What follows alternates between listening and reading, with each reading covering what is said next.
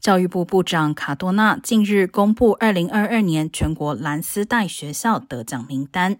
该荣誉的主要评判标准是基于整体学习成绩、学校在提高学生学业成绩方面的进展，以及所有学生的分数和毕业率等。